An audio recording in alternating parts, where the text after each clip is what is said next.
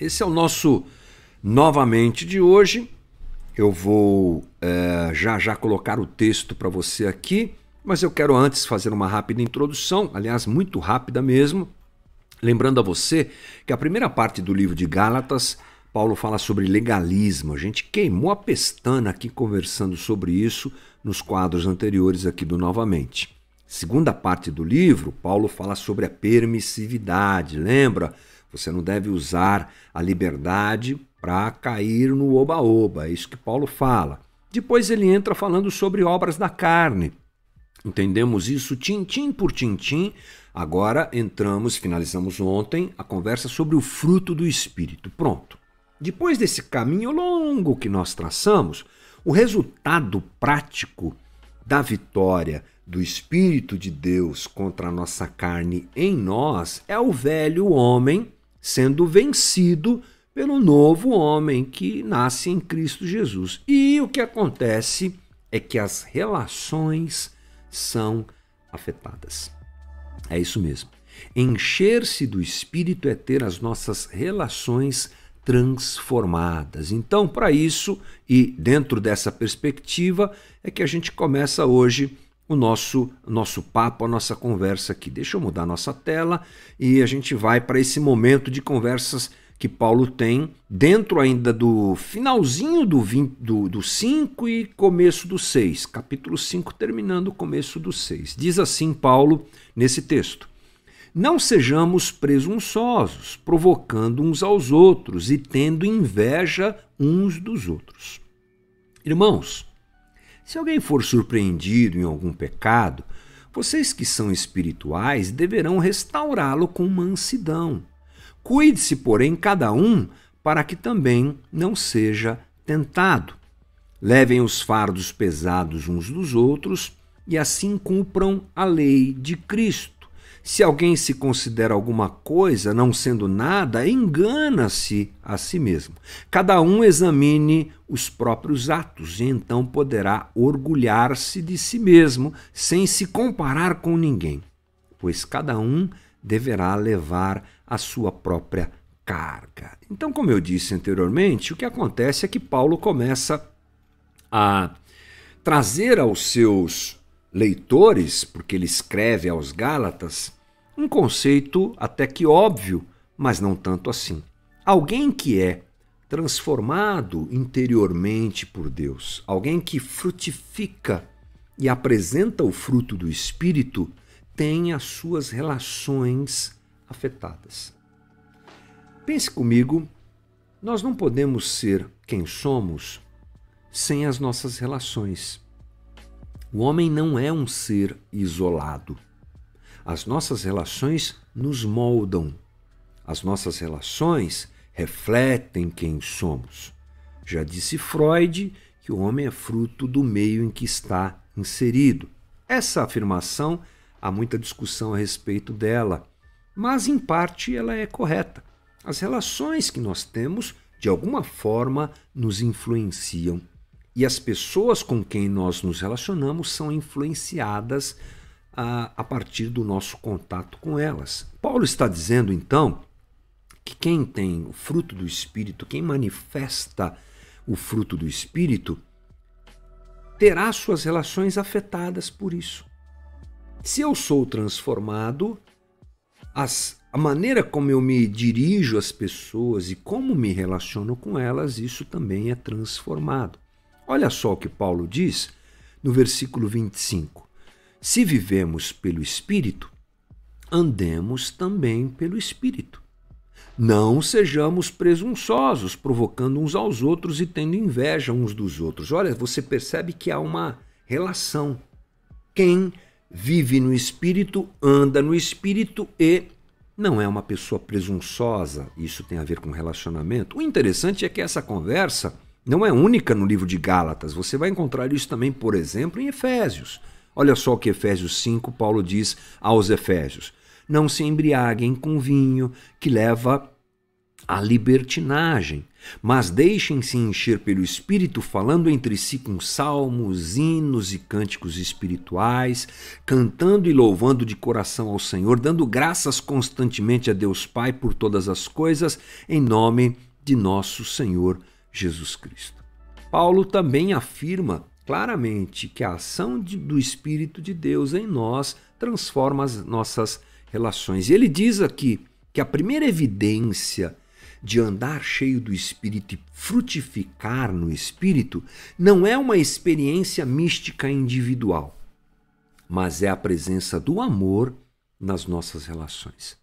O que evidencia alguém, segundo a teologia de Paulo, segundo a teologia paulina, que aquela pessoa é cheia do Espírito? Ah, é porque ela tem muitos dons. Olha, não é por aí a evidência da presença do Espírito em alguém começa a se apresentar inicialmente nas relações. O primeiro fruto do Espírito é o amor. Você se lembra disso? Falamos disso aqui. O amor a Deus e o amor às pessoas. Falar de amor deve sempre nos remeter a uma experiência prática. Os poetas falam do amor de um jeito etéreo, distante, mas na vida cristã Amor é uma decisão que eu tomo. Eu vou amar. E é uma prática de vida. Paulo, inclusive, nos fala também sobre isso. Vamos dar uma olhada como é que deve ser, segundo esse princípio de que o fruto do Espírito muda as minhas relações, pensando como deve ser o nosso trato com as pessoas dentro da comunidade da fé. Vamos dar uma olhada no que Paulo diz. Gálatas 5:26 é o texto que nós estamos usando. Não sejamos presunçosos, provocando uns aos outros e tendo inveja uns dos outros. Ele está escrevendo para uma comunidade, gente, para uma igreja. E ele diz: se vocês são cheios do Espírito, não sejam presunçosos. Provavelmente ele tem informações de que esse tipo de comportamento está acontecendo lá. E ele quer dizer que as nossas relações com os outros ela é baseada na maneira como nós, inclusive, enxergamos a nós mesmos. É a primeira coisa que Paulo fala ao construir essa lógica de que as relações devem ser vividas a partir do fruto do Espírito que, eu, que o Espírito produz em mim. Eu me relaciono com as pessoas a partir da maneira como eu me enxergo. E o termo usado por Paulo aqui é o termo presunçosos, está aí na tua tela. Aquele que se gloria sem razão presumido, vanglorioso, ansioso por glória, sem mérito, pessoa cuja opinião de si mesma é vazia. Não é interessante isso? Aqui Paulo não está querendo dizer que, que a gente. Não é uma questão, melhor dizendo, de somente se perceber é, superior, mas de se perceber de maneira equivocada é assumir uma postura que me coloca acima dos outros, que me coloca de forma vazia, errada nessa relação que eu tenho com o outro. Podemos nos perceber superiores ou inferiores. E essa é uma questão que muitas vezes mexe com a cabeça da gente, né? No tempo que a gente vive, a gente tem um apego muito grande à superioridade. Seja grande, seja maior, pise em cima de todo mundo. Esse jeito de pensar, essa maneira de pensar, vai contra o que a gente está lendo aqui no texto bíblico. Essa é a fonte de grande parte dos problemas de relacionamento. Somos convencidos ou nos convencemos equivocadamente a, a, a respeito de nós mesmos. Eu penso que sou o que não sou. Eu acho que sou o que não sou. Me enxergo de forma uh, equivocada. Quando nós nos enxergamos de maneira equivocada, as nossas relações são afetadas.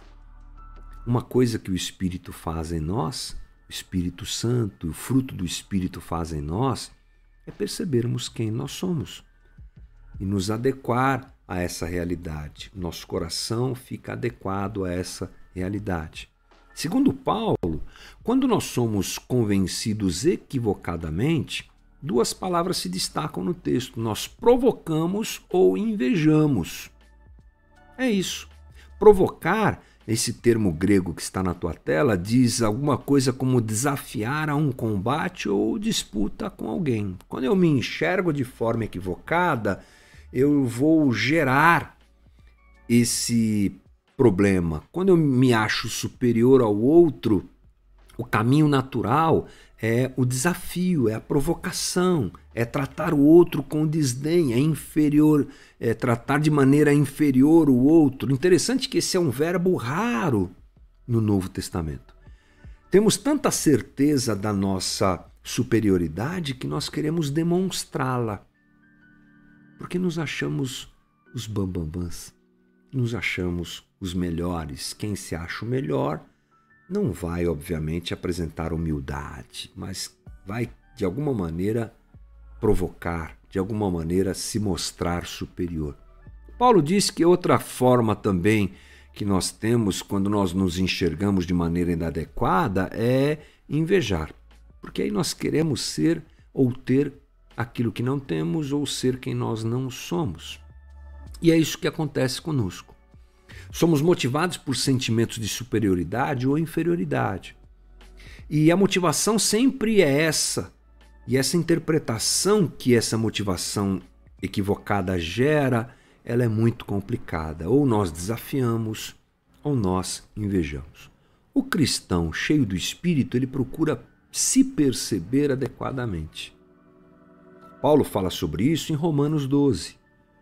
Pois pela graça que me foi dada, digo a todos vocês: ninguém tenha de si mesmo um conceito mais elevado do que deve ter, mas pelo contrário, tenha um conceito equilibrado, de acordo com a medida da fé que Deus lhe concedeu. Portanto, a ação do Espírito em nós, trazendo fruto, leva a cada um de nós a ter uma consciência mais adequada de quem nós realmente somos e provoca em nós uma autoavaliação constante. A base para o verdadeiro evangelho é a compreensão do nosso pecado. É a compreensão de que não temos, não somos e de que somos, na verdade, pecadores. O Espírito Santo abre os nossos olhos para percebermos a graça de Deus mediante o nosso pecado. O teólogo Tiago Cavaco teólogo português, diz assim: a justificação pela fé é a segurança que uma pessoa, sabendo que é má e que fez o mal, pode ter quando acredita que a solução reside completamente fora dela. O que Cristo fez na cruz e na ressurreição chega para tratar nossa inextricável situação de pecadores. Esse amor grato por Deus se apresenta nas nossas relações. Quando eu sei que eu sou quem eu sou, isso muda a minha relação com as pessoas. A soberba ou a autodepreciação são fatores ligados muito fortemente à nossa natureza humana porque vivemos num mundo em que precisamos nos encontrar e precisamos achar o jeito que nós devemos ser, até para sobrevivermos nessa sociedade que nos cobra tanto. Alguns optam por autodepreciação. Não sou ninguém, ninguém me ama, não tenho valor. Isso coloca, isso se apresenta nas relações. Outro acha que ele tem que gritar de valente para tudo que faz. Ele tem que espernear e mostrar que ele é forte, porque senão vão destruí-lo. Ambos, na verdade, querem acolhimento. Ambos, na verdade, querem satisfação existencial. Paulo diz para nós que o fruto do Espírito é, essa, é a equalização dessas situações, porque através da ação do Espírito eu me percebo, eu sei quem eu sou, ou descubro quem sou pecador total, amado por Deus total. Esse equilíbrio molda as nossas relações. Para fechar, uma declaração do John Stott que diz assim: o verdadeiro relacionamento cristão é governado não pela rivalidade, mas pelo serviço.